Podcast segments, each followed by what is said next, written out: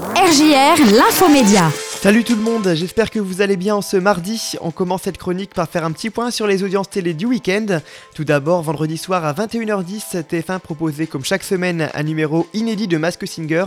Le divertissement animé par Camille Combal a réuni 3 500 000 téléspectateurs, soit une part d'audience de 19,6%.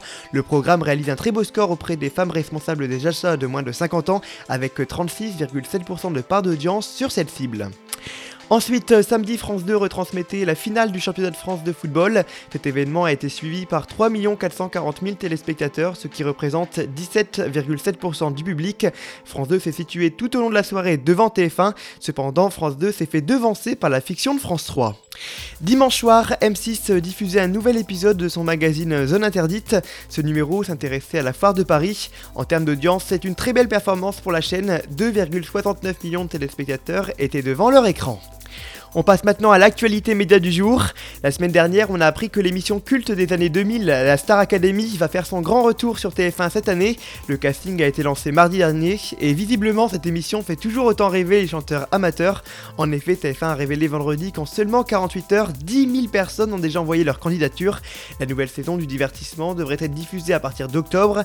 Les primes seront diffusés sur la première chaîne, tandis que les quotidiennes pourraient être diffusées sur TMC.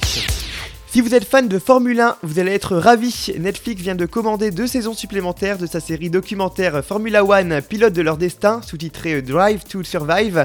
La quatrième saison est disponible sur la plateforme depuis deux mois et elle a été un succès puisque le programme s'est situé dans le top 10 hebdomadaire de Netflix dans 56 pays.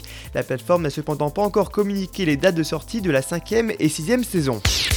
Le pôle radio du groupe M6 et l'application Waze ont signé un partenariat afin de permettre aux utilisateurs de l'application d'accéder aux radios RTL, RTL2 et Fun Radio. Les Wazers pourront directement lancer les radios sur l'application Waze.